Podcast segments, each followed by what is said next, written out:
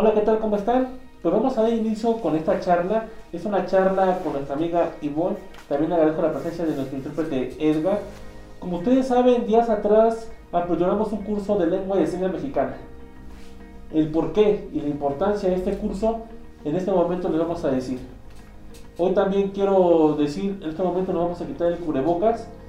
Ahorita nos vamos a retirar. ¿Por qué? Porque desafortunadamente no hay una cultura para todas las personas con discapacidad. Quiero decirles que la forma que voy a entablar yo una conversación con Ivonne va a ser porque ella me va a leer mis labios. Ella es una persona sorda, ella no escucha, entonces la única forma de que nos vamos a comunicar Ivonne y yo va a ser porque me está leyendo mis labios. De igual manera para la, comunidad sorda, igual van a leer los labios de nuestro intérprete Edgar. Es por eso que nos vamos a quitar el cubrebocas. Ivonne, bienvenido aquí a la Secretaría de Atención a Personas con Discapacidad. Créeme que es grato tenerte aquí. Hoy le queremos hacer un par de preguntas, tú tranquila, todo va a estar bien. Y queremos iniciar con la pregunta número uno. Cuéntanos un poco de tu vida. ¿Quién es Ivonne? Bueno, muchas gracias. Para comenzar, me gustaría contarles. Yo tengo discapacidad activa. Tengo hipoacusia bilateral profunda. Sin embargo, mi discapacidad no es de nacimiento. Yo tenía alrededor 8 años. Me encontraba en una fiesta. Estaba jugando con mis primos. Estaba jugando, dando vueltas. Sin embargo, perdí el control y me caí. Fue un golpe en la cabeza. Fue muy fuerte que inmediatamente cuando yo me levanté me sentí diferente. Sentí mis orejas como si estuvieran tapadas, no escuchaba. Mas sin embargo, como estábamos en una fiesta, no le di mucha importancia. A pesar de eso, seguí jugando, imaginando que a lo mejor ese dolor se me iba a pasar. No perdí el conocimiento, no hubo derrame de líquidos. Entonces todo transcurrió. Llegó la noche, llegué a mi casa, me dormí como cualquier otra noche, me despedí de mis papás sin haberles comentado aún nada. ¿Cuál fue mi sorpresa al día siguiente? Me levanté y lo primero que hice fue ir al cuarto de mis papás. Los saludé, pero esa vez solamente veía que movían su boca, no escuchaba. De ahí inmediatamente le comenté a mi mamá, no escucho, no escucho nada. Mis papás me decían, me hablaban más fuerte, ven, ven. Digo, papá, no te escucho. Inmediatamente me llevaron a un médico, el cual el médico decía, su hija no tiene nada, ya le hicimos estudios, no es posible que por una caída ella haya perdido la audición. Para perder la audición tenía que haber sido de una distancia muy grande y no era posible que por ese motivo yo no escuchara. Sin embargo, mis papás no se conformaron con esa opinión, siguieron buscando más opiniones médicas hasta que posteriormente se me diagnostica hipoacusia bilateral profunda debido a un traumatismo cráneoencefálico derivado de dicha caída. Miremos las palabras que nos estás comentando son fuertes. Eras una niña, prácticamente 8 años de edad, y a raíz de un golpe fuerte en la cabeza fue como adquieres tu discapacidad. Pues les quiero comentar, a esto es cuando nos referimos que todos tenemos en nuestra bolsa un boleto que se llama discapacidad. Muchas veces no sabemos cuándo lo vayamos a canjear. En esta ocasión, Yvonne le tocó a raíz de una, de una caída y sobre todo, les, como les comentaba, Yvonne no escucha, solamente lee mis labios es por eso que podemos entablar una conversación y también Yvonne a los 8 años, ella ya tiene conocimiento de, lo que ella ya, ya, sabía palabras. Yvonne, tú ya sabías palabras a los 8 años y es por eso que tiene, te recuerdas esas palabras y las empleas ahora. ¿Es correcto? Sí, así es. A los 8 años, pues obviamente yo ya estaba cursando el cuarto grado de primaria ya tenía un lenguaje, ya sabía leer, sabía escribir. En sí, mis problemas académicos no repercutieron de gran manera en cuanto a mi, discapacidad, mi discapacidad perdón. Este, me gustaría también comentar que cuáles fueron las dificultades que yo sufrí a raíz de esta discapacidad. Me volví muy insegura, tenía mucho miedo al hablar, a expresarme, expresar mis opiniones, el miedo a interactuar con otra persona por el simple hecho de que hubiera yo estado en posibilidad de hacer el ridículo frente a otra persona, a no saber escuchar, al manifestar, es que no te entendí y mejor preferiría no interactuar con alguna persona. También el hecho de que a lo mejor mis maestros me preguntaban, inmediatamente ellos se daban cuenta porque yo tenía muy buenas calificaciones. Sin embargo, si me preguntaban, yo me sonrojaba mucho, me temblaban las manos o prefería mejor sentarme en el último lugar. Sin embargo, yo me di cuenta que a pesar de este problema, yo no requería un apoyo muy persistente, muy frecuente, pero que el hecho de que yo no participara de alguna manera iba a repercutir en mi desempeño académico. De esa manera fue cuando empecé a buscar apoyo, comentando a mis maestros que me daba pena. Ellos de alguna manera crearon también un ambiente de confianza para que yo también pudiera participar sin el hecho de sentirme presionada, insegura. Entonces creo que ese apoyo, tanto de mis compañeros, ha repercutido en gran medida lo que yo soy el día de hoy. Ivonne, nos comentas que por miedo, por el qué dirán, es que muchas veces tú bajabas la mirada, pero ¿cómo fue que Ivonne sale de esa etapa a la etapa donde ahora ya tienes una licenciatura, tienes también una maestría, tienes a dos niños y obviamente pues tienes un hogar, tienes un, esposo. Cuéntanos. Debo decirte que ha sido una etapa muy difícil. Sin embargo, creo que realmente me enfrenté a mis mayores miedos cuando comencé a estudiar. Yo quería estudiar medicina. Ingresé me inscribí a la convocatoria de la UARF. Ahí, cuando me hicieron mi examen médico, la doctora me dijo que por mi discapacidad yo no era apta para poder participar. A partir de ese momento fue en el que yo también reflexioné y dije, bueno, mi sueño es ser médico, pero también esta doctora me está advirtiendo de alguna manera de que a lo mejor lo que conlleva el ser médico depende de gran responsabilidad la vida de otra persona. Sin embargo, pues mi sueño era tener una carrera. Veía a mis papás con esos deseos de ser alguien que se valiera por sí misma. Es por eso que yo me mudé aquí a la ciudad de Pachuca y comencé a estudiar psicología. En primera medida lo hice como para probar, ver de qué manera podía yo desenvolverme con mis compañeros. Sin embargo, a medida que mis maestros iban adentrándose más a temas ya propios de la psicología, me enamoré por completo de la licenciatura, por lo cual decidí seguir ahí hasta culminarla. Posteriormente, yo salí de la licenciatura, hice un servicio social. Debido a mi promedio, estuve haciendo prácticas profesionales, en lugares reconocidos como el DIF, la Subprocuraduría de Atención a la Víctima y a la Familia, Consejo de Familia, en el CERESO, el Centro de Reinserción Social. Ahí pues recibí mucho apoyo y muchos conocimientos.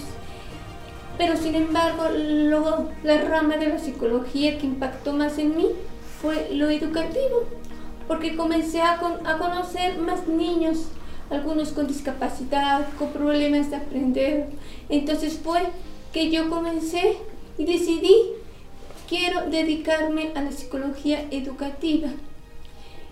Pedí una oportunidad en un centro de terapia para niños con aprendizajes. Este, debido a alguna discapacidad tenían ritmos de aprendizaje diferentes. Sin embargo, debido a mi discapacidad, la persona que me estaba entrevistando me dijo que no podía trabajar porque a lo mejor cuando atendieran a, a tales niños, a lo mejor no les iba a escuchar. Pero yo me quedé, si ya llegué, ya me titulé, ya me enfrenté durante mis diversas prácticas profesionales con niños. ¿Cómo es posible que ahora que yo pido un trabajo se me limite por mi condición? Bueno, seguí buscando, no me di por vencida, participé en la convocatoria para plazas en el nivel de educación especial, en el cual afortunadamente quedé en un buen lugar y se me convocó para que se me asignara una plaza. Actualmente estoy trabajando en la zona 01 de educación especial. He trabajado en USAER y en CAM, que son instancias públicas que específicamente se trata de atender de manera que se atienda las necesidades específicas de cada uno de los estudiantes de dichas instituciones. La verdad es que disfruto mucho de mi trabajo y es por eso que también estoy aquí compartiendo mi historia, manera de que poder impactar tanto también a las demás personas que a lo mejor algunas no me conocen, que tienen a lo mejor alguna discapacidad o tal vez aquellas que no lo tienen, que sepan que todo es posible si se tienden esas redes de apoyo con la sociedad y sobre todo si uno mismo se lo propone. Ivonne nos está dejando sin palabras esa perseverancia que, que tienes para seguir adelante. Créeme que tienes todo mi total reconocimiento a toda la labor que has venido realizando. Créeme y te lo digo con mucho cariño. Yo sé que no fue difícil porque sé también lo que es enfrentarse allá afuera a la sociedad que no es tan empática. Sé también que esta es una experiencia muy breve la que nos estás contando, pero sé también que te enfrentaste a más situaciones que yo sé que las lágrimas rodaron, así que rodaron por, por tus ojos. Bien es cierto que desde que tú adquiriste tu discapacidad hasta el día de hoy han pasado, han pasado un par de años, han pasado varios años. ¿Qué, ¿Qué me dices tú de la sociedad? ¿Cómo la ves? Desde que tú tenías 8 años a la actualidad. ¿Ha habido algún cambio en tema de inclusión? Claro que sí. Te diré, cuando yo recién me, me caí, perdí la audición, la forma en cómo se atendía a los alumnos era totalmente diferente a cómo se está atendiendo ahora. Anteriormente se hablaba de integración educativa, es decir, se pretendía integrar a los alumnos en las aulas, obviamente con el apoyo de educación especial, capacitando a los docentes para una mejor atención.